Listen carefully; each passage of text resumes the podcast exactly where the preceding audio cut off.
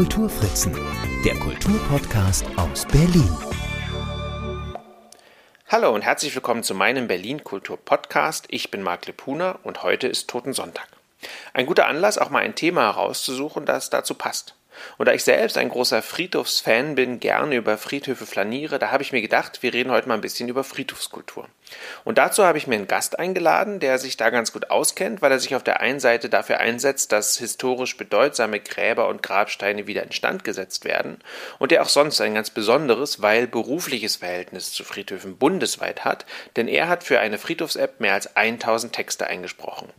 Es ist Hans-Jürgen Schatz, Schauspieler, Sprecher, Rezitator und auch hier in diesem Podcast kein Unbekannter. Er war schon zweimal als Gesprächspartner zu Gast, nun ein drittes Mal. Hallo Hans-Jürgen. Hallo. Schön, dass du dir die Zeit nimmst. Als ich dich gefragt habe, ob du über dein Engagement für den Erhalt zahlreicher Berliner Grabstätten mit mir reden möchtest, hast du gesagt, das ist doch ein super Thema für Ewigkeitssonntag. Ewigkeitssonntag, das ist jetzt so ein Begriff, den ich selten gehört habe, wenn überhaupt ehrlich gesagt. Und warum nutzt du Ewigkeitssonntag und sagst nicht wie alle, gefühlt alle, Totensonntag? Weil ich äh, durch den Umgang mit den äh, Menschen von der Kirche, mit denen ich in der Arbeit für die Friedhöfe zu tun hatte, diesen Begriff immer mehr geprägt haben. Man ist allgemein davon weggekommen, statt Totensonntag Ewigkeitssonntag zu sagen. Und ich habe mich dem einfach angeschlossen, weil es gibt ja noch andere Fettnäpfe, in die man treten kann. Das stimmt, ich habe das dann auch nochmal gegoogelt und gelesen, dass dadurch der Fokus vom Tod auf den tröstlichen Gedanken der Auferstehung und das ewige Leben gelenkt werden soll. Für mich war ja Totensonntag immer so eher der Tag, an dem hat Oma immer gesagt, heute mache ich das Grabwinterfest, jetzt lege ich die Tannenzweige auf das Grab, so bis zum Frühjahr. Von daher war das für mich ganz klar der Tag, an dem an die Toten gedacht wird und nicht an alle Ewigkeit. Ja, so ist das aber offenbar für die Ewigkeit. Und es wäre schön, wenn auch die ganzen Gräber für die Ewigkeit angelegt wären. Aber ähm, wenn man so ein Grab restauriert, restauriert hat, dann stehen neben einem auch die Handwerker bei der öffentlichen Übergabe, soweit sie Zeit hatten, dabei zu sein und sagen, naja, und in 25 Jahren fangen wir von vorne an. Das ist wie bei jedem Häuslebauer so. Und es wäre so schön, wenn, äh, wie du gesagt hast, man nur Grabsteine restaurieren lassen müsste auf diesen Friedhöfen. Es ist ja sehr viel mehr als ein Grabstein. Es kommt ja ganz darauf an, wie das Grab angelegt ist, ob das äh, nur ein Efeuhügel ist, der dann, ähm, weil ich gemeckert habe, erneuert wird, damit er wieder aussieht wie ein Efeuhügel und da steht nur ein Stein, oder es ist eine große schmiedeeiserne äh, Einfassung gewesen, ein großer Zaun, vielleicht mit einem Türchen, mit einem Doppeltürchen, da fehlt dann was, da muss man das nachgießen, das ist ja furchtbar teuer. Äh, dann gibt es vielleicht eine Tennenfläche, die neu angelegt werden muss, also nur eine ähm, wie ein, sagen wir mal, ein planierter äh, mit, mit kleinstem Kies äh, Parkweg, daher kennen wir das, genauso ist das gewalzt und gemacht. Die sogenannte Tennenfläche, auch das gibt es. Das ist sehr, sehr unterschiedlich und kostet unterschiedlich viel Arbeit und unterschiedlich viel Geld. Aber wenn es dann schön aussieht und die Leute dran vorbeigehen, dann sagen die, ach guck mal, hier haben sie was gemacht.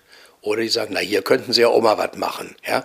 Aber leider ist das eine, eine finanzielle Angelegenheit wie so viele andere Dinge auch. Jetzt ist es ja grundsätzlich so, dass viele Leute, nicht nur ich, Interesse haben und gerne über Friedhöfe flanieren. Zum Teil, weil man dann guckt, wo die Prominenten liegen. Zum Teil äh, auch, weil man die Ruhe dort mag. Es sind ja eben viele parkähnliche Orte oder in, in der Regel sind es einfach auch ja Parkflächen. Was ist dein Interesse oder was gefällt dir so gut an Friedhöfen? Ja, das ist, äh, um mit Fontane zu sprechen, ein weites Feld. Das sind viele weite Felder in, ähm, in Berlin, äh, diese Friedhöfe. Und für mich ist das, ähm, das habe ich oft gesagt, sowas wie Geschichte zum Anfassen.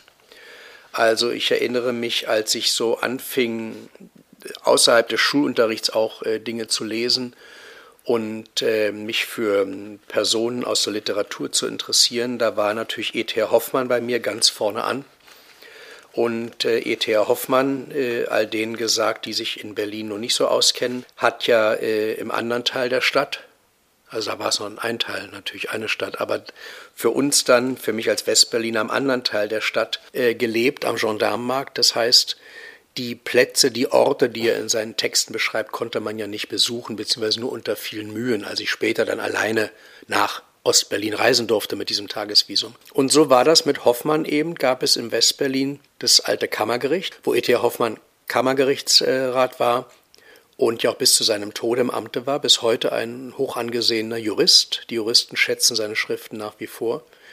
Da konnte man also hingehen. Da war in diesem barocken Bau war damals das Berlin-Museum untergebracht. Heute ist das der Eingang zum Jüdischen Museum.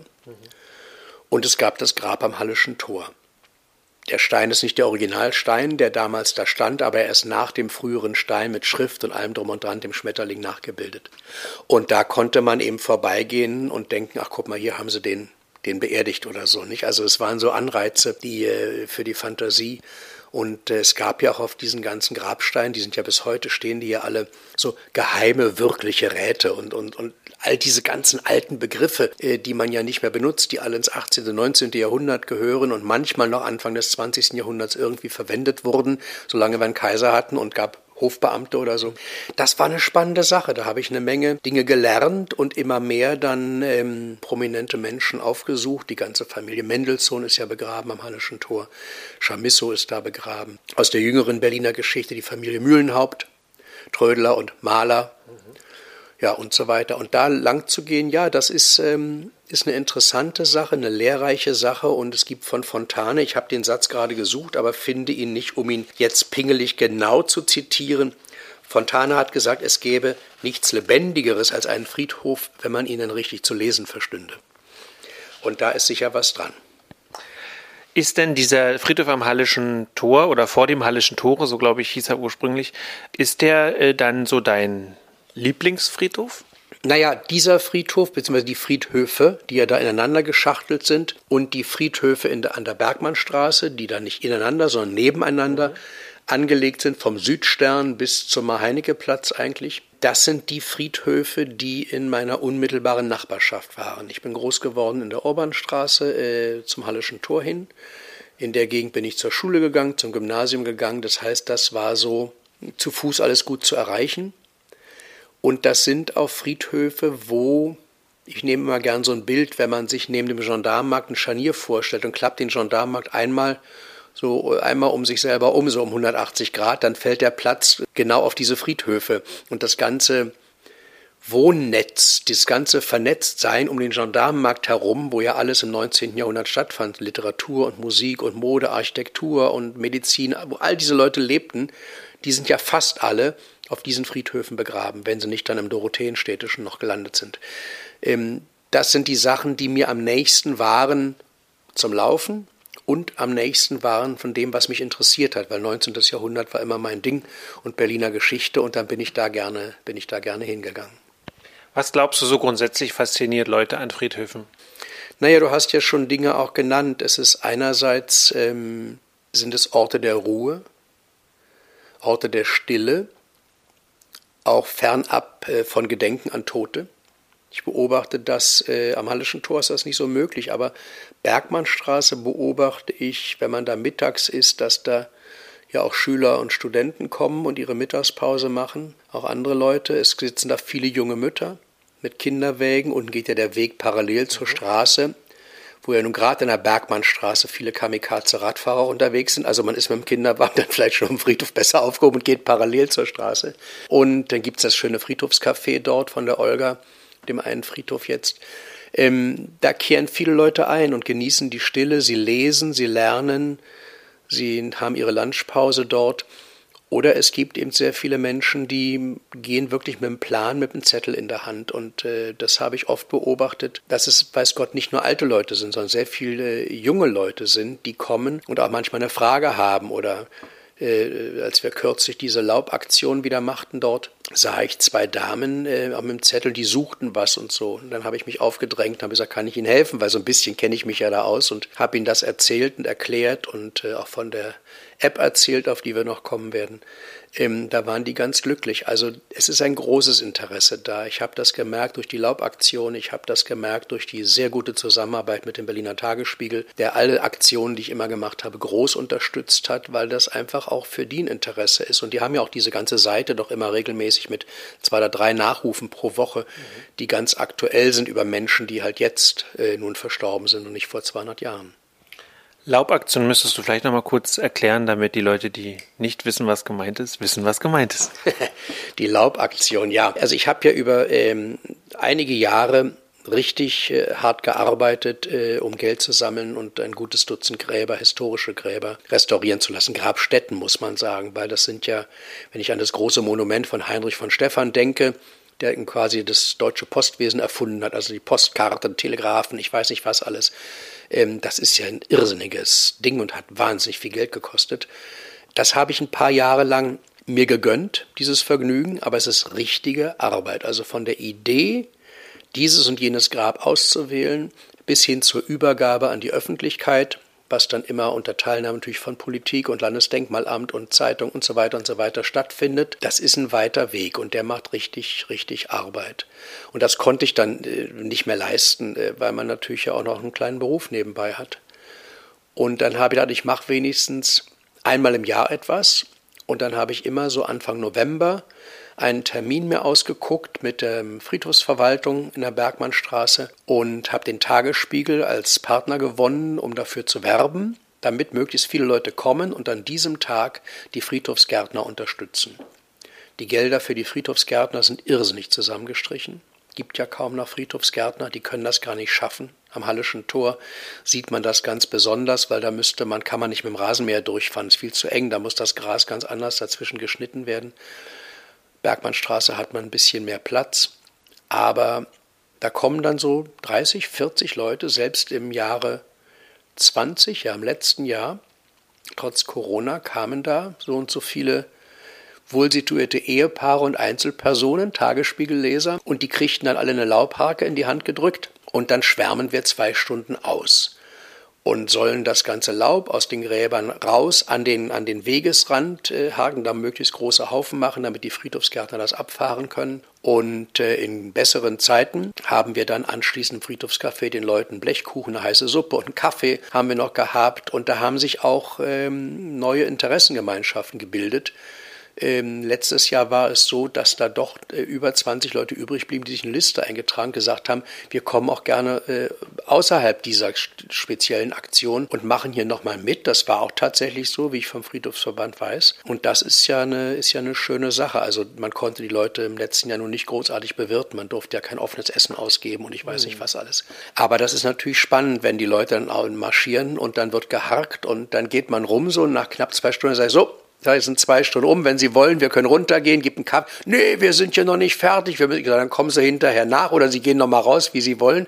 Aber es ist schön, wenn man Menschen dann äh, beteiligt. Das ist wie im Gottesdienst. Man muss die Gemeinde beteiligen, muss ihr ein Lied zu singen geben und dann funktioniert das. Das ist ja das Problem bei diesen Sachen. Man muss eben Öffentlichkeit herstellen und Bewusstsein schaffen für die Sachen. Und äh, wobei das meistens dann Menschen sind, die schon ein bisschen vorinformiert sind. Also ich erinnere mich, als wir das Grab von Charlotte von Kalb äh, der Öffentlichkeit übergeben haben. Charlotte von Kalb war eine ursprünglich sehr reiche adlige Dame, ich meine aus Thüringen, eine, ja, man weiß nicht so genau, was da mit Friedrich von Schiller war in Mannheim, aber war sie, ihr Mann war da stationiert, da war sie noch verheiratet. Dann war Hölderlin bei ihrem ziemlich unmöglichen Sohn Hauslehrer und dann war sie irrsinnig verliebt in Jean Paul und hat den aber dann in Weimar bei Goethe und so überhaupt eingeführt, bekannt gemacht, durchgesetzt. Sie ist sehr verarmt gestorben in Berlin, hier im Schloss. Ihre Tochter war dort, ich glaube, so etwas wie eine Hofdame, Edda von Kalb. Und Charlotte von Kalb, blind, völlig verarmt, lebte dort die letzten Jahre ihres Lebens. Und ähm, als wir dieses Grab übergeben haben an einem sehr, sehr schönen Herbsttag, das war Gott, ich weiß jetzt gar nicht mehr am wievielsten, äh, es war jeweils in ihrem Todestag, haben wir das gemacht. Und da kamen wahnsinnig viele Leute, weil der Tagesspiegel ganz groß über diese Aktion mit mehreren Gräbern geschrieben hatte. Und da standen Leute mit dem zusammengefalteten Artikel in der Hand, wo wahrscheinlich nochmal genau stand, wo es ist oder irgendwas, ich weiß nicht mehr, standen da. Ich sage, guck mal, die haben das gelesen, die haben das mitgebracht. Also wir waren plötzlich so eine verschworene Gemeinschaft. Jetzt ist es ja so, es gibt über 220 Friedhöfe in Berlin. Ich habe die Zahl 221 gelesen, ich habe 224 gelesen, also relativ viele. Und davon sind natürlich einige entwidmet und schon ähm, sind nicht mehr pietätsbefangen, sodass man dort ähm, die zum Teil eben auch anders nutzen kann. Einige werden eingeebnet, aber viele bleiben eben auch bestehen. Und viele von ihnen haben ja sehr schöne Grabmonumente, sei es Steine, sei es äh, diese äh, Mausoleen, sei es äh, Wand. Gräber, also ganz unterschiedliche Arten. Und vieles ist eben dem Verfall preisgegeben. Witterungsbedingt wird das ja auch, glaube ich, immer schlimmer von Jahr zu Jahr, weil der Regen aggressiver ist, weil es Sandstein ist, der ja auch nicht für die Ewigkeit gemacht war. Aber es gibt eben das Bestreben, bestimmte Gräber zu erhalten. Jetzt gibt es sowas wie ähm, die Ehrengräber des Landes Berlin, da kümmert sich Berlin drum. Aber das sind ja nur relativ äh, wenige, also ich weiß gar nicht wie viele, aber im Verhältnis zu dem, was im Grunde, um das sich nicht gekümmert wird, habe ich das Gefühl, sind relativ wenige. Jetzt hast du es ja schon angedeutet, du hast also dich entschieden, die Gräber bestimmter prominenter historischer Persönlichkeiten ja zu pflegen, zu schauen, dass man die wieder instand setzen kann. Wie bist du denn auf die Idee gekommen, das grundsätzlich anzugehen und vor allem, äh, wie triffst du die Auswahl, welche Gräber es sein sollten? Also mich haben diese historischen Friedhöfe schon immer interessiert. Das habe ich vorhin versucht zu erzählen. Das fing an in meiner Kindheit, als ich Muttern und Oma begleitet habe auf die Friedhöfe am Kolumbiadamm. Da war Verwandtschaft begraben und ähm, direkt also angrenzend ja ans, ans ehemalige Flugfeld, heute Tempelhofer Feld. Und in meiner Erinnerung war mir das damals als furchtbar düster und schwarz. Da waren riesige Eibenbüsche und äh, Rhododendren und so weiter und so weiter. Es gab an den Mauern entlang diese ganzen Erbbegräbnisse und alles war irgendwie ja schwarz.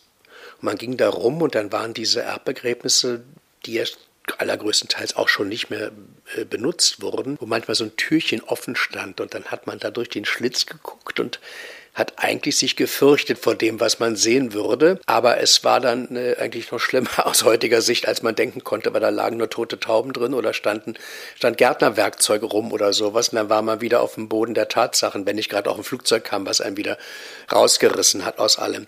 So ging das mal los mit diesen ganzen Geschichten. Und dann eben über mein Interesse, eben mein persönliches Interesse durch die Literatur bedingt oder andere künstlerische Sachen. Und dann bin ich dann wird man älter und fängt an nachzudenken und wird noch älter und denkt noch mehr nach und dann fängt man an, sich zu ärgern. Und er sagt, das kann doch hier eigentlich alles nicht sein. Also, weil ich damals dachte, das war dann so 88 rum, 89, stand ich vor dieser Grabstelle von Rahel von Farnhagen und ihrem Mann Karl August von Farnhagen, nein, Farn, wie heißt der Karl August? Farnhagen hieß er dann von Ense und dachte, das ist eine, eine friedhofsgärtnerische Müllhalde hier. Vis-à-vis -vis war ein riesengroßer Komposthaufen. Habe ich gedacht, diese bedeutende Frau, also Saloniere klingt so niedlich, aber Rahel Farnhanger hat nur weiß Gott mehr bewirkt in der Geschichte, in der Emanzipationsgeschichte der Frauen, in der Literatur bewirkt und, und, und. Das geht doch alles so nicht. Ich habe einen entrüsteten, harschen Leserbrief geschrieben an die Berliner Morgenpost, die den auch abgedruckt hat mit einem großen Foto. Ich dachte, na guck mal, da bewegen wir jetzt was, da wollen wir mal dranbleiben. Und dann fiel mir die Mauer um uns allen und damit fiel auch mein Projekt um, weil kein Mensch hat sich doch mehr für historische Friedhöfe im Westteil der Stadt interessiert. Aus. Vorbei. War nicht mehr zu machen. Plötzlich sprach man auch nur noch von Weißensee und Schönhauser, von den jüdischen Friedhöfen, von Dorotheenstadt und so weiter. Also im Westen, das war nicht mehr zu retten. Und dann kam André Schmitz auf mich zu, damals äh, meine schon Staatssekretär für Kultur und äh, bat mich ins Kuratorium eines Vereins zur Förderung der Denkmalpflege Denkmal an Berlin. Hans Wall hatte den gegründet und sehr großzügig unterstützt. Hans Wall ist nun inzwischen ja gestorben. Dr. Elisabeth Ziemer ist jetzt erste Vorsitzende von dieser ganzen Geschichte. Sie war mal Bezirksbürgermeisterin von Schöneberg. Ich weiß gar nicht, war das schon noch vor oder nach der Fusion, wie auch immer, jedenfalls Schöneberg. Und ähm, da habe ich dann angefangen, mit Hilfe dieses Vereins, als ich im Kuratorium war, ich dachte, gut, ich trete da ein, aber da muss das doch für was gut sein. Da habe ich doch was hinter mir und kann was bewirken. Und bin gleich in diese erste konstituierende Sitzung von Vorstand und ähm, äh, Kuratorium, da war Hans Kollhoff war da und Wall war da und andere Kuratoriumsmitglieder wie Max Rabe und wir saßen da. Und ich legte diese Zack in Farbe und Breitwand meine Tischvorlagen alle hin, aber das müssen wir machen, das müssen wir machen. Ja, es war so ein bisschen, ich dachte, okay, dann mache ich es eben allein. Das interessiert halt nicht jeden. Aber ich habe dann ähm, mit Hilfe des Vereins haben wir natürlich dann äh, Schmitz und ich viele Gäste eingeladen zur Benefizveranstaltung. Wir haben zwei wunderbare Abende bei der Familie von Heinz im Humboldt-Schloss, also in Tegel gemacht, mit Berliner Philharmonikern, mit Literatur. Und wir saßen da im antiken Saal von Caroline und Wilhelm von Humboldt, wo es keinen Stromanschluss gibt. Und der Hausherr Ulrich von Heinz leider inzwischen gestorben, äh, eigentlich die Kerzen angezündet und dann gab es Mozart mit Philharmonikern und Schatz hat gelesen und eine Freundin von mir hat einen Vortrag über Charlotte von Kalb gehalten und so. Alles wunderbar. Also so hat das dann alles äh, den, seinen Lauf genommen, so konnte man das bewegen, weil da ging man mit vielen tausend Euro am Abend natürlich nach Hause. Das war ja ein handverlesenes Publikum, was gerne gespendet hat. Also das war mal so die Basis, auf der ich das anfangen konnte, dann die Verbindung mit dem Landesdenkmalamt und so weiter. Ähm, ja, ich bin oft gefragt worden, warum das nur alles Prominente äh, sind, die ich da mir rausgepickt habe. Und es gäbe doch auch diese und jene ähm, Grabdenkmale, Erbbegräbnisse, also die auch wichtig wären.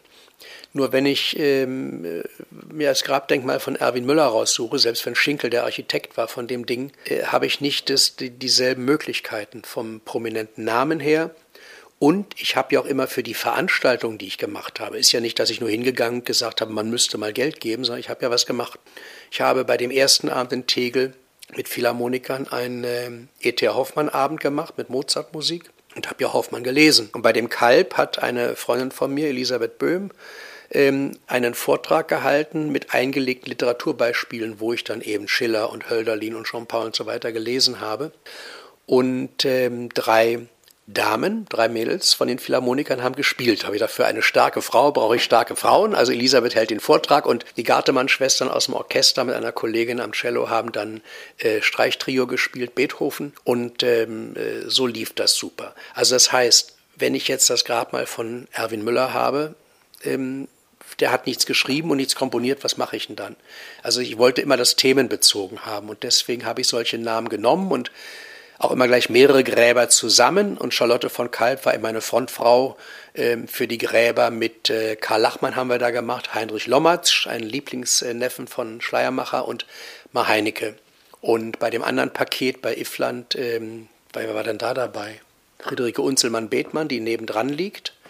Die hat's gut gehabt, weil da war ein Baum gewachsen zwischen beiden Gräbern. Da war der Baumstumpf noch drin, der raus musste. Das heißt, man hätte das andere sowieso, musste es dann mitmachen. Und dann haben wir beide Gräber zusammen gehabt. Und äh, so kam das dann. Das ist der ganze Grund, ähm, dass, man, dass man Namen nimmt, wo man den Menschen irgendwie eine Geschichte dazu erzählen kann.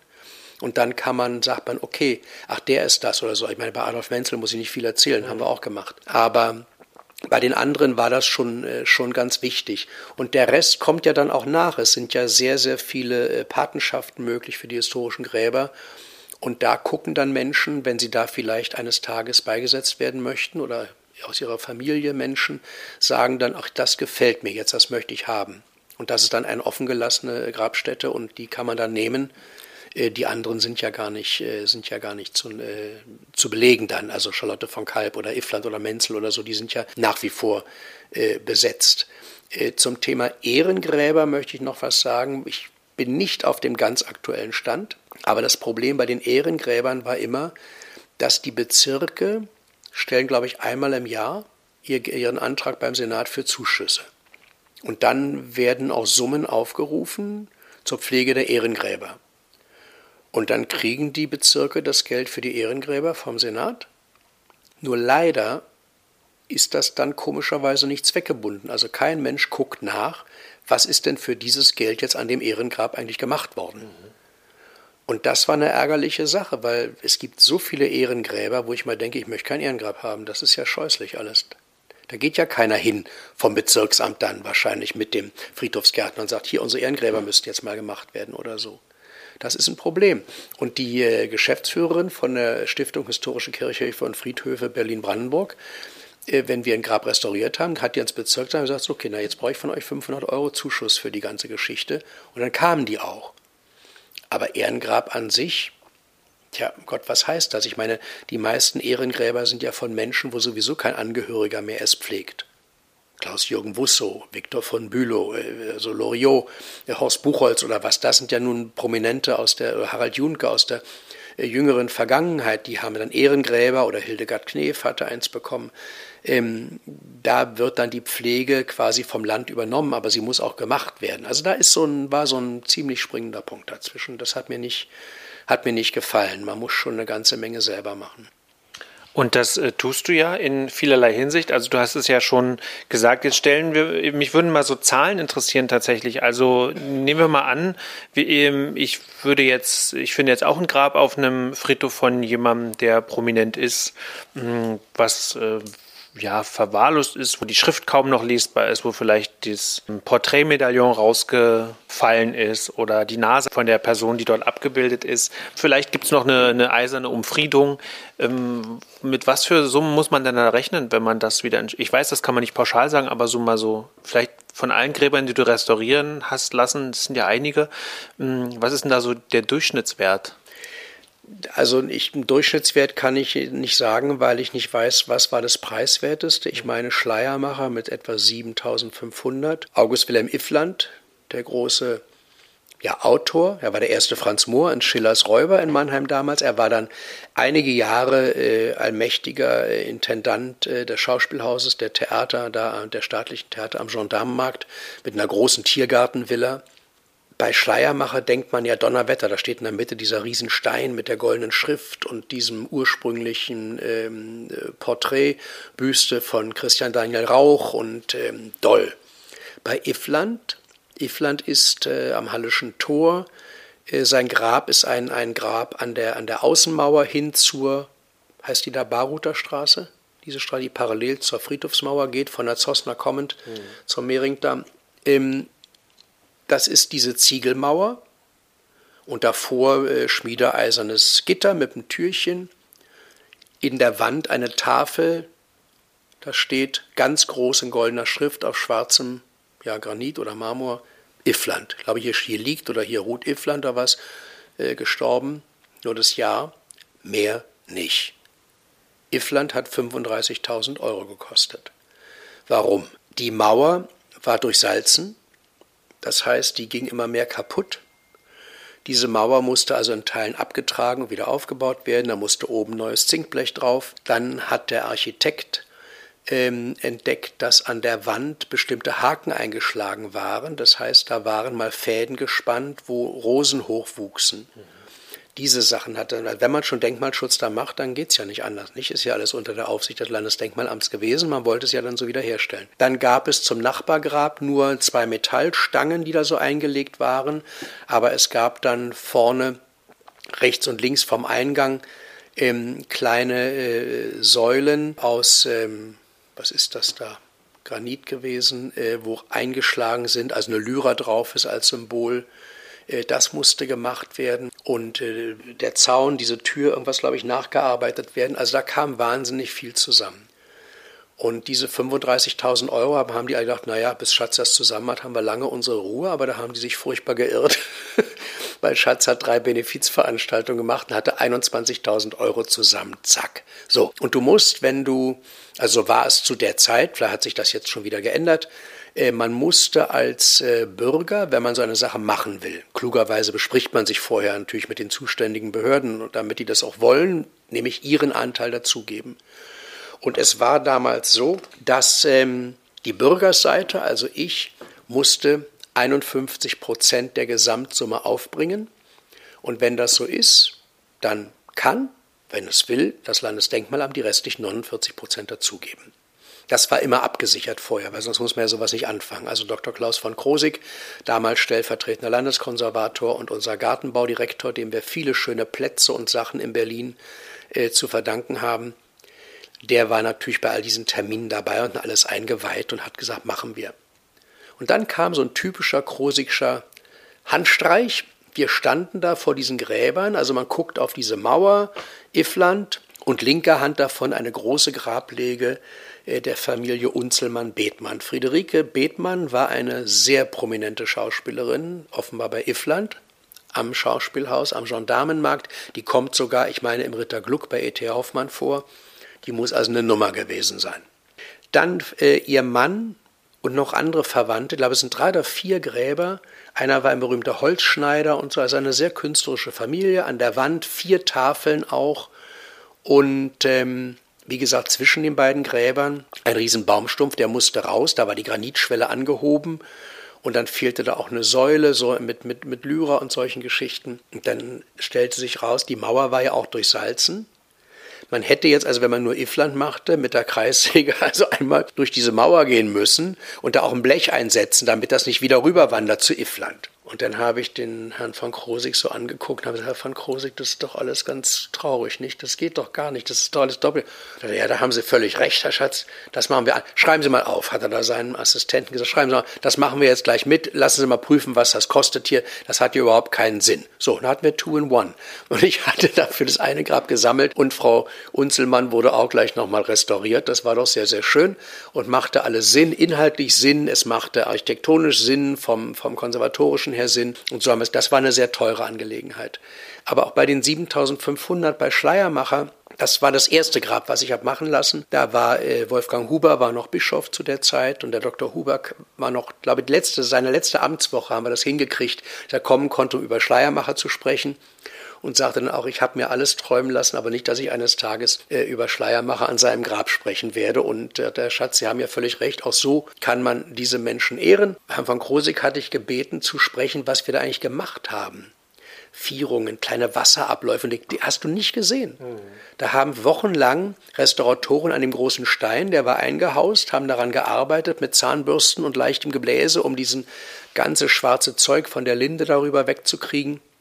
Die Schrift wurde wieder original ausgelegt und äh, die kleinen Grabplatten, die rechts und links liegen, glaube von Schleiermachers Frau, von seinem Sohn, äh, die wurden alle gereinigt und so weiter. Das war alles wunderschön. Aber da hat man gedacht, na wieso, das ist halt in Ordnung, war doch immer so, nicht? Also das, man hat es nicht gesehen. Aber man musste das machen, weil eines Tages kippt es einfach alles mal um. Und dann ist es ein Problem. Und ich habe dann damals aus der Trauerpredigt gelesen von Schleiermacher, die auf die Königin Luise gehalten hat. Also das fand ich doch damals ähm, für damalige Verhältnisse ganz äh, erstaunlich, dass er das durfte, weil er war ja so ein bisschen so moderner und fast linker im, im preußischen Staat, aber er war eben doch dann der wichtigste und größte, der dann die Rede auf die Luise gehalten hat. Also so haben wir das angefangen. Solche Feierlichkeiten waren da immer. Als wir Menzel machten, hatte ich Jochen Hoffmann, Flötisten der Deutschen Oper Berlin, der Bach gespielt hat, natürlich dann zum Flötenkonzert und so. Also irgendwie musste es inhaltlich auch immer noch, eine, noch einen Sinn machen. Aber ähm, das haben natürlich alle dann ja, für umsonst gemacht, auch mal von den Philharmonikern oder so, wenn man sie gebeten hat. Aber diese Sachen zu restaurieren, die Handwerkskosten, wobei eben viele Betriebe auch wieder gesagt haben, nee, das macht uns so eine Freude, wir nehmen dafür nichts oder so und haben das Material berechnet oder so. Also da haben viele Leute viel Gutes getan. Das ist mal meine Initiative und das ist viel Arbeit gewesen, aber ähm, da haben noch einige Leute mit dran gezogen und haben eben auch ohne Geld gearbeitet oder so. Das äh, fand ich großartig. Und so haben wir was ganz Schönes. Eines der schönsten Komplimente war ähm, der Pfarrer Jürgen Quandt, früher Heiligkreuz in Kreuzberg, äh, war dann nach seiner, ja, ich glaube, Pensionierung als Pfarrer, war er noch lange oder auch schon davor Geschäftsführer des Friedhofsverbandes äh, Berlin-Mitte. Also es betrifft die Berliner Mitte, nicht den Bezirk. Die sitzen am Südstern. Und der hatte einen, einen Satz gehört, äh, haben sich zwei, ja, ich nenne sie mal Stadtstreicher, also weiß nicht, ob, ob, wie auch immer, warum sie auf der Stadtstraße leben, haben sich unterhalten und der eine sagt, du deiner Bergmannstraße, das wird jetzt schön, die machen da so viel. Und das, das fand ich großartig, dass die sich dann da auch wohlfühlen, wenn sie auf der Bank liegen oder spazieren gehen oder so. Die haben ja da auch ihren Unterschlupf und oder ihren Ruhepunkt oder sowas. Also ja, selbst da kam es gut an. Wunderschön, wunderschöne Geschichte auch. Jetzt ist natürlich die Frage, ähm, wo fängt man an und wo hört man auf? Ja, also du hast schon gesagt, a, in 25 Jahren muss man wahrscheinlich wieder ran äh, an bestimmte Gräber, um sie instand zu halten. Warum glaubst du, oder vielleicht, das ist ja wahrscheinlich nicht nur in Berlin so ein Phänomen, warum glaubst du, besteht so wenig Interesse von, von öffentlicher Seite aus oder auch von politischer Seite aus, sich um die äh, Grabpflege, um die Grabkultur zu kümmern? Ähm, naja, warum ist so wenig Interesse? Es macht einfach Mühe. Es macht Mühe und es, äh, es, es kostet Geld. Und ähm, Goethe hat zwar gesagt, manches Herrliches der Welt ist im Krieg und Streit zerronnen, wer beschützet und erhält, hat das schönste Los gewonnen. Aber ähm, das kann auch oft ein schweres Los sein, diese ganze Sache. Das habe ich gemerkt. Also erstens mal, äh, wenn man jetzt für ein bestimmtes Grab eintritt, dann sind viele Menschen dabei, die sagen, wer war denn das? Ja, also es ist natürlich schwer, heute Leuten, äh, vor allem jungen Menschen, zu vermitteln, wer war Iffland, äh, wer war Schleiermacher, Mar Heinecke, Charlotte von Kalb oder so. Bedeutende Leute in ihrer Zeit und alle mal wert, äh, ihr Andenken zu erhalten. Aber das ist, äh, ist schwer. Aber ähm, wenn wir ganz aktuell heute denken, das äh, Thema Sterben ist natürlich unangenehm. Das Thema Begraben ist mit nicht geringen Kosten verbunden. Und das Thema Grabpflege ist lästig. Das ist ja nun mal so. Und so geraten also solche Begriffe wie Sterbekultur, du hast gerade was mit Kultur da gesagt, Friedhofskultur, Begräbniskultur, Friedhofskultur gerät natürlich aus unserem Blickfeld, obgleich das ja doch Bestandteile äh, unserer Kultur schlechthin sind, die, die die Basis fürs tägliche Zusammenleben unserer Gesellschaft eigentlich bildet. Und in der Folge sinkt dann auch das Interesse an historischen Friedhöfen. Also wenn wir heute sehen, dass doch alle möglichen Menschen lieber sich äh, in einer Packpapiertüte über die Grenze schaffen lassen und da wird irgendwo die, die Asche ausgekippt oder so, Natürlich ist das teuer. Eine Grabstelle kostet wahnsinnig viel Geld. Die Friedhöfe erhöhen einerseits die Preise, weil sie müssen das Geld einnehmen, um die Friedhöfe pflegen zu können. Und andererseits äh, lassen sich immer weniger Leute da begraben, weil es zu teuer ist. Und dann ist es doch sicherlich auch so, dass wir ja doch äh, gerade in Berlin doch in einer ziemlichen äh, Gesellschaft von Singles leben oder Leute sich auf welchen Gründen noch immer fragen, äh, ja gut, ich lasse mich da begraben, finde ich jetzt schön und finde ich richtig so, aber wer soll das pflegen? Und dafür, dass dann in 25 Jahren so ein Grab aufgehoben wird, ist dann, ist dann weg. Also es ist ein schwieriges Thema überhaupt. Und äh, bei der um sich greifenden Geschichtsvergessenheit, die sich ja in vielen Punkten äh, zeigt, auch ganz aktuell, wo historische Vergleiche gezogen werden, wollen wir jetzt nicht, ins, nicht vertiefen, aber wo man nur einen Kopf schütteln kann, fragt mich, ob die Leute überhaupt wissen, was sie da sagen oder posten oder von sich geben, ähm, kommt das nochmal dazu. Einerseits gibt es viele Menschen, die das äh, schön finden, diese Friedhöfe anzugucken und Bezug zur Kultur, zur Vergangenheit haben, äh, vielleicht Freude an Architektur, an allem Möglichen haben. Das gibt es, das Interesse. Aber andererseits ist es wahrscheinlich doch dem meisten Menschen ziemlich egal, weil sie keinen Bezug haben zu diesen Friedhöfen. Sie gehen da nicht hin, um ein Grab eines Verwandten zu besuchen, so wie das bei mir mal angefangen hat, dass man dadurch eine Affinität entwickelt hat. Ähm, und wie gesagt, alles andere, was mit Sterben und Begraben ist, ist teuer und, äh, und dann sollst du auch noch hingehen und das Grab pflegen. Also wie du vorhin von Oma erzählt hast, so kenne ich das ja auch. Mhm. Und ich sollte mich jetzt langsam auf die Socken machen, dass man jetzt im November dann äh, dieses, diese Grabfläche, äh, wo die Eltern dann sind, ist eine Doppel, Doppelbegräbnisstätte, Doppelgrab. Ähm, ja, das haben wir glücklicherweise klugerweise so angelegt, dass man da jetzt nicht immer dann vier Quadratmeter mit Tanne stecken muss. Das kann man gar nicht leisten. Das könnte ich auch meinem Beruf nicht, wenn man unterwegs ist oder so. Und dann ist das vergammelt. Das darf nicht sein. Aber da kommen viele Punkte zusammen, wo die Leute sagen, ja, ach so, ja, ist ja nett, interessiert mich nicht. Aber das ist ja das Schöne, was mich ja dann daran hochgehalten hat. Das ist ja nicht nur mein privates Interesse. Ich sehe viele Besucher auf den Friedhöfen und viele Menschen, die sich eben doch interessieren. Und dann muss man eben als eine quasi Minderheit äh, daran äh, festhalten.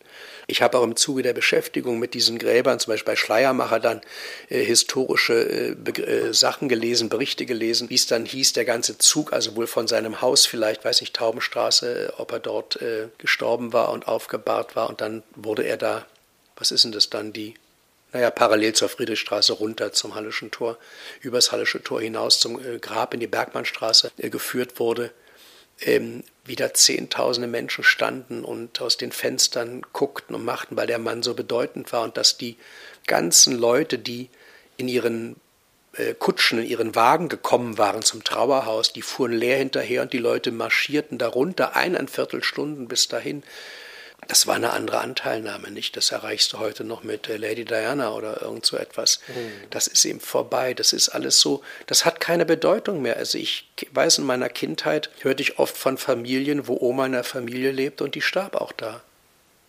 Das ist, hat sich total verändert in den letzten 50 Jahren. Und äh, somit ist vielleicht auch das Interesse an diesen Dingen ein bisschen äh, bei den Menschen verloren gegangen. Auf der anderen Seite ist es aber eben so, du hast es äh, gerade ja auch schon angesprochen, dass eben doch viele Leute dort äh, auch hingehen. Zum Teil zieht sie ja dieser morbide Charme ja auch an. Ich kann ja auch sagen, ein durchaus halb verfallenes Mausoleum hat ja auch seinen Reiz, sowohl architektonisch als auch, weil die Natur wieder anfängt, sich da so, das so zurückzuerobern. Ähm, jetzt hast du diese schöne äh, Geschichte gerade erzählt mit Schleiermacher und im Grunde gibt es ja viele Geschichten ähm, rund um den Friedhof, aber eben letztlich auch rund um, um die Persönlichkeiten, äh, die die dort ruhen. Und jetzt gibt es ja noch ein Projekt, was im Grunde so ein bisschen in dieselbe Richtung führt. Wenn man wirklich Interesse hat an bestimmten Friedhöfen, an bestimmten Gräbern, ähm, gibt es die Möglichkeit, die sich jetzt auch äh, zu erhören, so würde ich mal jetzt sagen. Mm, es gibt jetzt neu eine, oder die App gibt es schon eine ganze Weile, aber sie ist jetzt, glaube ich, nochmal erweitert worden. Zumindest äh, habe ich das Gefühl, ist diese Webseite von dieser App jetzt irgendwie nochmal frischer als äh, vor, vor kurzem. Vielleicht kannst du kurz noch äh, zu dem Projekt was erzählen. Wo sie ruhen heißt das Projekt. Was hat es damit auf sich? Das Ganze ist äh, entstanden durch die Restaurierung von Gräbern. Ich habe bei dem letzten Paket, ich habe das ja in mehreren Abteilungen über die Jahre gemacht und beim letzten äh, Paket von Gräbern hatte ich zusammengestellt Adolf von Menzel, Heinrich von Stephan, den Erfinder des deutschen Postwesens, Adolf von Menzel, der berühmte Maler, mein Schauspielkollege Theodor Döring, der den Iffland-Ring erfunden hat. Mhm. Den hat ja nicht Iffland erfunden, aber der war mit Iffland irgendwie befreundet, hat dann was da, also da gibt es verschiedene Darstellungen im Internet. Ich habe versucht, das rauszufinden. Eine gesicherte Sache gibt es nicht, aber äh, Döring und Iffland-Ring, das ist, äh, hängt eng zusammen. Und äh, August Neander hatten wir dabei, einen ganz bedeutenden Theologen. Da hat, konnte ich den äh, Professor Dr. Mark Schies gewinnen. Der war damals äh, Präsident der Humboldt-Universität und hat am Grab von Neander im Nieselregen so aus der Lameng einen herrlichen viertelstündigen Vortrag gehalten. Das sowas habe ich lange nicht mehr erlebt. Der stand da mit einem quasi äh, DIN A4 im großen Notizheft guckte oben auf die oberste Zeile, dann sprach er druckreif mit seiner wunderschönen Stimme und als er unten angekommen war, hat er einfach nur umgeblättert und hat weitergemacht. Und alle, die wir da standen, haben gesagt, bei Ihnen wären wir gerne Student gewesen. Das war so klasse und er hat geschwärmt von August Neander, ein Name, der uns ja heute nun nichts mehr sagt, ein bedeutender Theologe, der sagt, und ich sitze auf dem Lehrstuhl von August Neander und zu Hause habe ich mindestens zwei Gesamtausgaben. In meinem Büro stehen noch mal welche, die in die Uni gehören. Das war ganz, ganz großartig, dieser Vormittag. Also als ich diese ähm, Gräber da am Hallischen Tore, vor dem Hallischen Tore, ähm, habe machen lassen wollen, brauchte ich dafür Geld. Und da hatte ich Rüdiger Kruse angesprochen. Rüdiger Kruse war Bundestagsabgeordneter für die CDU Hamburg und war Berichterstatter für Kultur und Medien im Haushaltsausschuss des Deutschen Bundestages, einem ganz wichtigen, wichtigen Instrument. Da kommt keiner dran vorbei. Ob du einen Panzer willst oder ein Museum bauen willst oder ich weiß nicht, was machen willst, ohne Haushaltsausschuss geht nichts. Also hatte ich Rüdiger Kruse, den ich aus einer anderen Zusammenarbeit schon kannte, äh, angeschrieben und habe gesagt, äh, die und die Gräber, das hätte ich gerne. Und dann liefen wir uns äh, zufälligerweise in Bayreuth über den Weg und er sagte, wann können wir sprechen? Und ähm, ich würde gern die Gräber sehen, damit ich weiß, äh, wenn ich dafür mich einsetzen soll, worum es geht. Und dann haben wir uns am Hallischen Tor getroffen und ich habe ihn da rumgeführt und äh, habe über die verschiedenen Gräber ihm etwas erzählt. Und auf einmal blieb er stehen und sagte, sagen Sie mal, was Sie mir hier erzählen, das müsste man doch eigentlich den Leuten erzählen. Das ist ja hochinteressant. Er hatte sich wahrscheinlich in dem Sinne auch nicht damit befasst, obwohl er aus einer Stadt kommt, wo, glaube ich, der größte europäische Friedhof ist, nämlich Ohlsdorf. Mhm und äh, wo er bestimmt schon zigmal war und wo so viele prominente Gräber sind. Aber das war so plötzlich so, blieb stehen und sagte, Moment mal. Und da machen wir, können wir doch so einen QR-Code auf den Grabstein machen und dann kann man das hören mit dem Handy und Sie sprechen das. Machen Sie mal. Und ich habe ihn angeguckt und dachte, äh, Technik, machen Sie mal. ich wusste nicht, was ich machen sollte. Aber hatte sofort gesagt, okay, sag, melde mich. Und dann bin ich nach Hause gegangen und habe gedacht, was auf gar keinen Fall in Frage kommt, ist ein QR-Code auf dem Grabstein. Ich werde doch nicht historische Gräber restaurieren, um QR-Code drauf. Da müsste man am Eingang vom Friedhof einen großen QR-Code haben, dass man es auf Handy runterladen kann, irgendwas, wie immer das funktioniert, und dann hat man so einen Friedhofsführer. Da war ich schon mal gleich dagegen, aber doch für die Sache. Und dann habe ich zwei Tage lang überlegt, was ich mache. Und dann habe ich Klaus von Krosig angerufen im Landesdenkmalamt und habe gesagt, Herr Dr. von Krosig, ich muss Sie sprechen. Die ist eine Sache im Busch, das müssen wir besprechen. Ich ging dahin. Krosig hatte noch weniger Ahnung von Technik als ich. Sagte, Herr Schatz, wie soll denn das funktionieren? So ging das los. Und dann hat er aber eine, eine ähm, Frau hier in Berlin, mit der er viel zusammengearbeitet hat, für Berliner Plätze, hat den Pariser Platz ja gemacht und andere schöne Schmuckplätze in Berlin, Viktor-Luise-Platz und so weiter. Ähm, Christa Ringkamp mit ihrer großen Gartenbaufirma angeschaut, die müsste dann die Projektleitung machen, eigentlich das Projektmanagement machen. Und dann haben wir eine, so eine Sitzung gehabt äh, im kleinen Kreise und haben diese quasi App und Website erfunden. Und ich durfte dann auf Friedhöfe vorschlagen. Und ähm, dann wurden die Spielregeln aufgestellt, was müssen die Autoren beachten. Und da war ich komischerweise plötzlich dran und dachte, ich, okay, Was ist mir wichtig, wenn ich so ein Grab sehe? Ich habe das als Publikumssicht dann so gesagt. Also erstens mal ist wichtig, wer ist da begraben. Nicht in jedem Fall bei so einer App dann, wenn du so eine Grabstätte beschreiben willst in drei Minuten, aber wer ist da begraben? Prominenter Name hilft. Oder war der Architekt der Grabstätte von Bedeutung? Bedeutender Architekt. Oder wie zum Beispiel die Büste von Menzel, die ist, glaube ich, von Vegas, äh, also war der Bildhauer bedeutend, nicht? Also kommen so Namen wie, wie Ritschel dann oder Rauch oder die kommen ja immer wieder dann vor mhm. im 19. Jahrhundert. Ist es aus gärtnerischen Gründen wichtig? Warum ist der Platz so ausgewählt für die Grabstätte? Und, und, und, und. Und so haben wir Spielregeln aufgestellt für die Autoren. Und dann war ich noch dafür, dass wir für jeden Friedhof ein Porträt des Friedhofs kriegen. Wann wurde der angelegt? Die meisten Friedhöfe vor den Stadtmauern aus hygienischen Gründen, ist mir aus der Stadt dann rausgegangen. Und ähm, so kamen die Dinge zusammen und dann wurden, es musste dann ja möglichst jedes Bundesland vertreten sein, wenn der Bund es finanziert. Und dann wurden also historische Friedhöfe in einzelnen Bundesländern angefragt und viele haben da mitgemacht. Ich glaube, wir hatten dann am Anfang 37 Friedhöfe in, aus allen Bundesländern. Äh, Berlin natürlich mehrere, Hamburg mehrere, auch ganz alte jüdische Friedhöfe. Ich glaube in Altona einen ganz alten Friedhof in Hamburg. Und hier in Berlin natürlich Dorotheen und Bergmann und Hallisches Tor und, und ich weiß nicht, was wir alles hatten. Und zu jedem Friedhof waren es 25 oder 30 äh, Porträts pro Friedhof, a etwa drei Minuten. Und dann wurden Autoren beauftragt, also entweder Leute, die Friedhofsführungen machten oder eben äh, Klaus von Krosig hat hier geschrieben, ähm, Jörg Kuhn, bedeutender Historiker und Stadtführer in Berlin, hat geschrieben. Und äh, so ging das weiter. Heidelberg, Köln, wo dann so der Autor auch schrieb über Dirk Bach, der neben irgendeinem preußischen General gelandet ist oder sowas. Also auch so Verbindungen, ganz äh, skurrile Sachen. Es geht also immer darum, was eben da hervorsticht. Also wie sieht das Ganze aus? Es wird auch architektonisch beschrieben. Ich habe dann gelernt Eckakroterien und was es alles so gibt auf diesen Grabsteinen. Ähm, und äh, ja, die Grabstätte wird beschrieben, äh, die Kurzbiografie vielleicht beschrieben von dem oder derjenigen, der begraben sind. Und das ist eine wahnsinnig spannende Sache weil man so viel lernt über Geschichte in jeder Form, also hier in Berlin, die Industriellen, die rechts und links von der Chausseestraße, was ja mal Vorstadt eigentlich doch war, wer da was erfunden hat, wer da wie gearbeitet hat, da war ja nicht nur irgendwo dann Siemens und Halske oder irgendwas mal in Berlin, wer hat zum ersten Mal was überhaupt gemacht, wer ist um die Erde gereist? Und das und das, das ist irrsinnig spannend äh, aus allen möglichen Städten oder verdiente Stiftsdamen, die wohltätige Sachen gegründet haben, große Wohnheime gespendet haben, äh, dann wenn Kriege reinspielten in die Sache und so. Hochinteressant und eben nicht nur prominente Leute, sondern Grabstätten von Bedeutung. Und das oblag immer der, der Obhut der, der einzelnen Friedhöfe auszuwählen, was wollen wir präsentieren. Das waren im ersten Durchgang, da haben mein Tonmeister, der Martin Freitag und ich haben wir geackert wie die Blöden. Wirklich, das ging wirklich an die Gesundheit dann, weil das war so ein Aufwand. Redaktionell habe ich es zum Teil mitbetreut, weil manche Sätze waren eben von Leuten geschrieben, die nicht sprechen und es war einfach nicht sprechbar. Und du musst in, in drei Minuten äh, so viel Informationen pro Satz verkaufen, einem Publikum, das die von diesen Dingen noch nie gehört hat, völlig neu, fremde Namen, was die gemacht haben, wo die gelebt haben, wann die irre also dass man nur eigentlich durch, durch fast Überartikulation bei manchen Sätzen sich retten konnte, um den Leuten das noch zu verklickern. Und das haben wir dann zustande gekriegt und haben 55 Stunden Text netto gehabt dann nachher.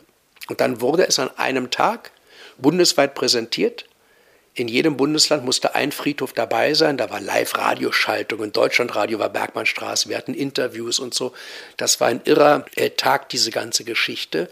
Und es kommt dann eben darauf an, dass, äh, wenn der Bund so etwas finanziert, und da war das ganze Projekt über 600.000 Euro äh, teuer, mit der Herstellung der App, die muss ja erstmal gemacht werden, eine Website muss geschaffen werden. Ich habe von diesen Dingen keine Ahnung, aber ich weiß, dass das ein hoher technischer Aufwand ist. Und da sitzen Leute, die den Beruf gelernt haben und müssen das eben ähm, auch bezahlt kriegen.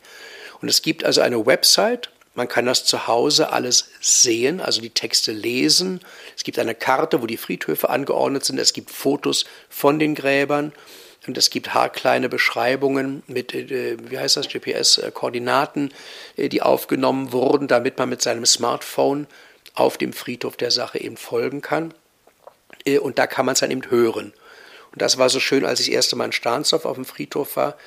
Dachte ich, wo ist denn das Zillegrab? Und da stand ein Schild zum Zillegrab. Also ich gehe den kleinen Weg einer jungen Familie hinterher, die hatte ich schon länger gesehen auf dem Friedhof. Und dann kam ich bei Zille an, stand da und plötzlich dachte ich, die Stimme kenne ich. Da stand der Familienvater mit seinem Smartphone neben mir und ich sprach zu ihm und seiner Familie über das Zillegrab. Das fand ich so schön. Stand da ganz anonym und habe die beobachtet. Das war so wie als wäre man so als Geist unter einem Tarnmantel oder sowas.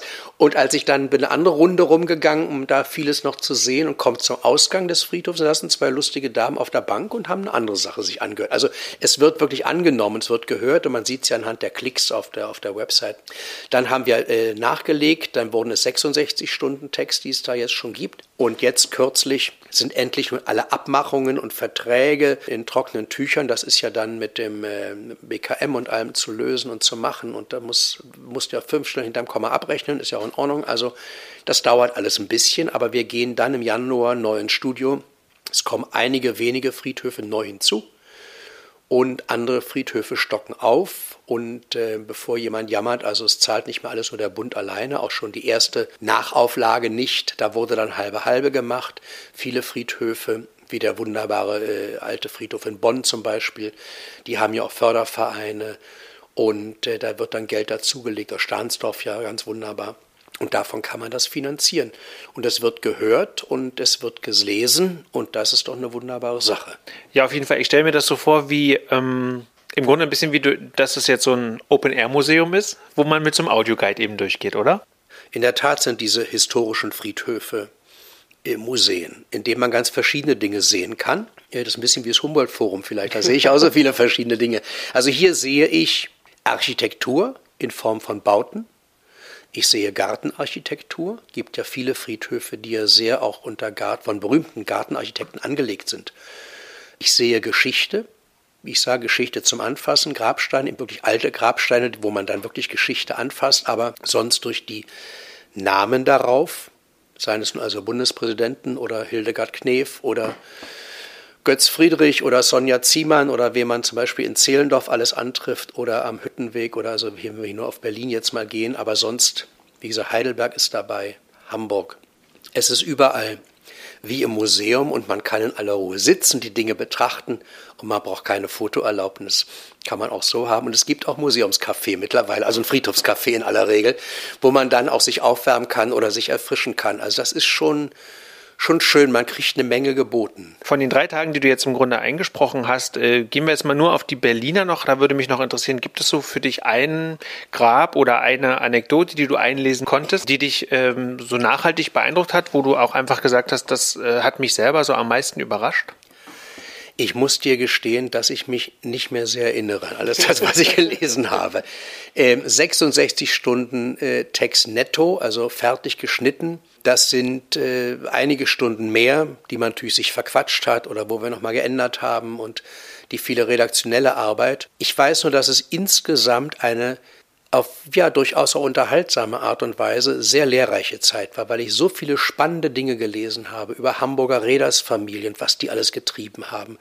Ähm, und eben nicht nur über berühmte Leute, sondern Leute, die weiß ich auch, die Firma Bayersdorf, also fällt mir jetzt nur die Wehrcreme ein, aber die haben ja mal eine ganz andere Ausgangsposition gehabt. Ich glaube, da war auch was ganz Spannendes.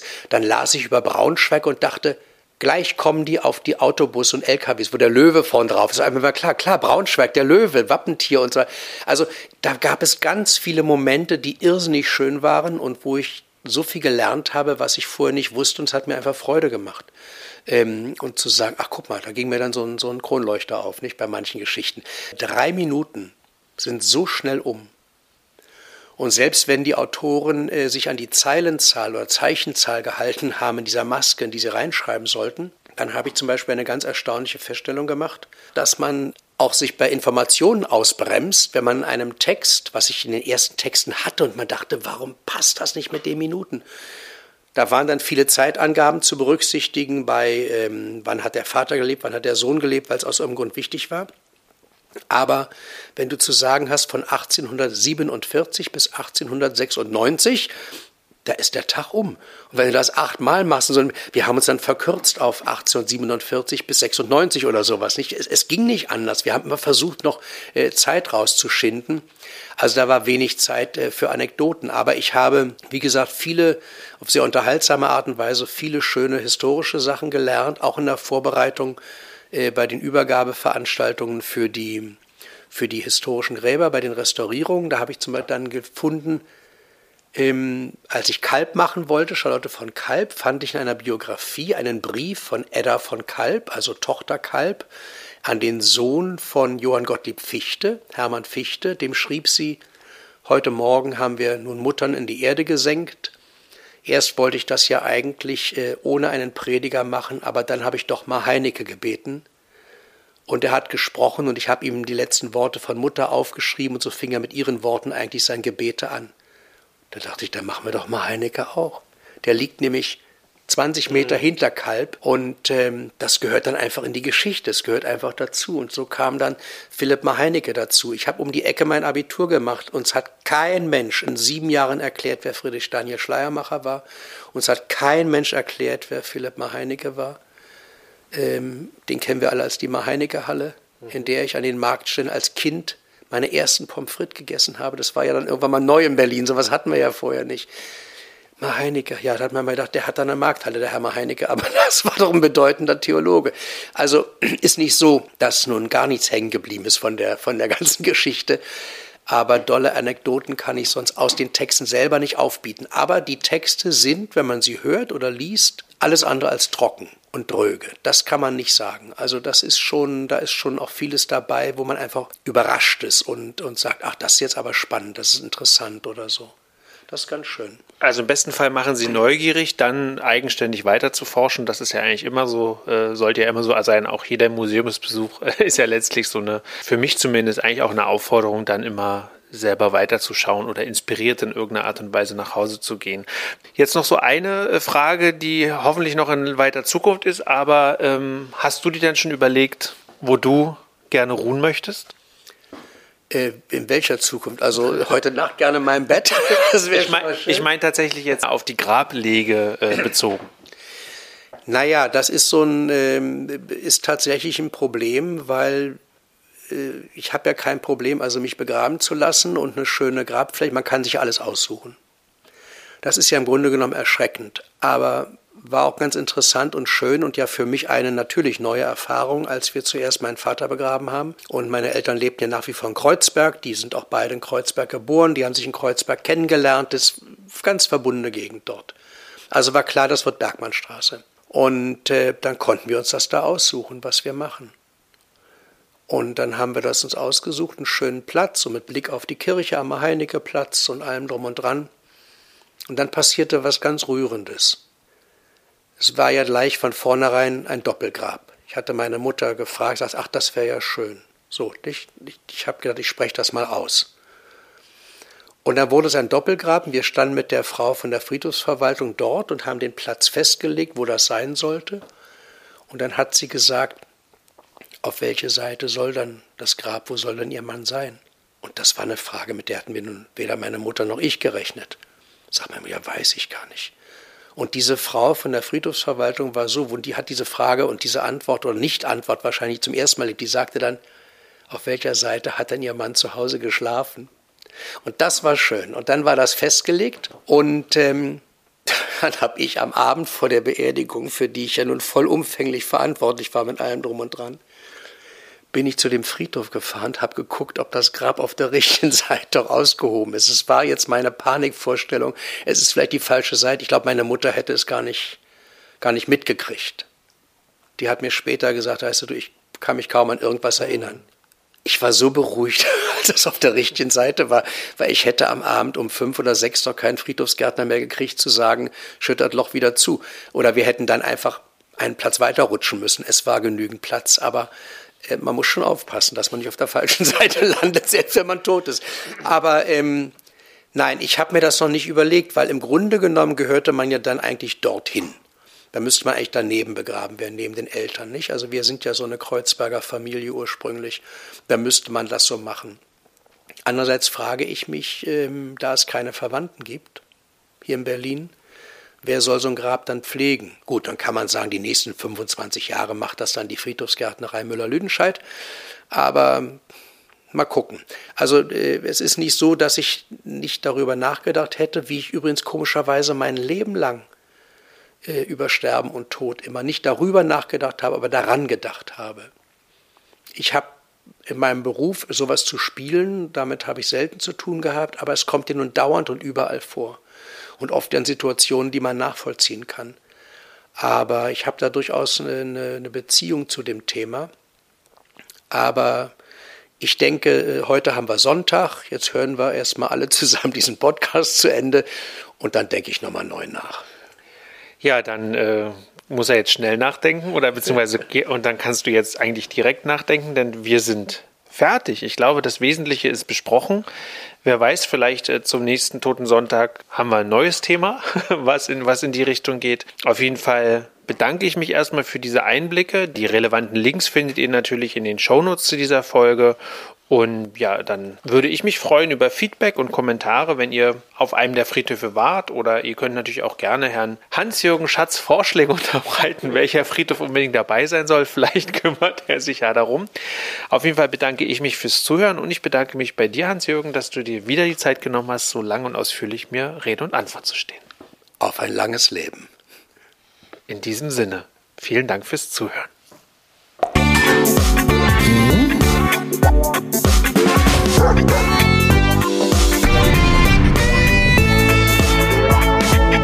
Die Kulturfritzen, der Kulturpodcast aus Berlin.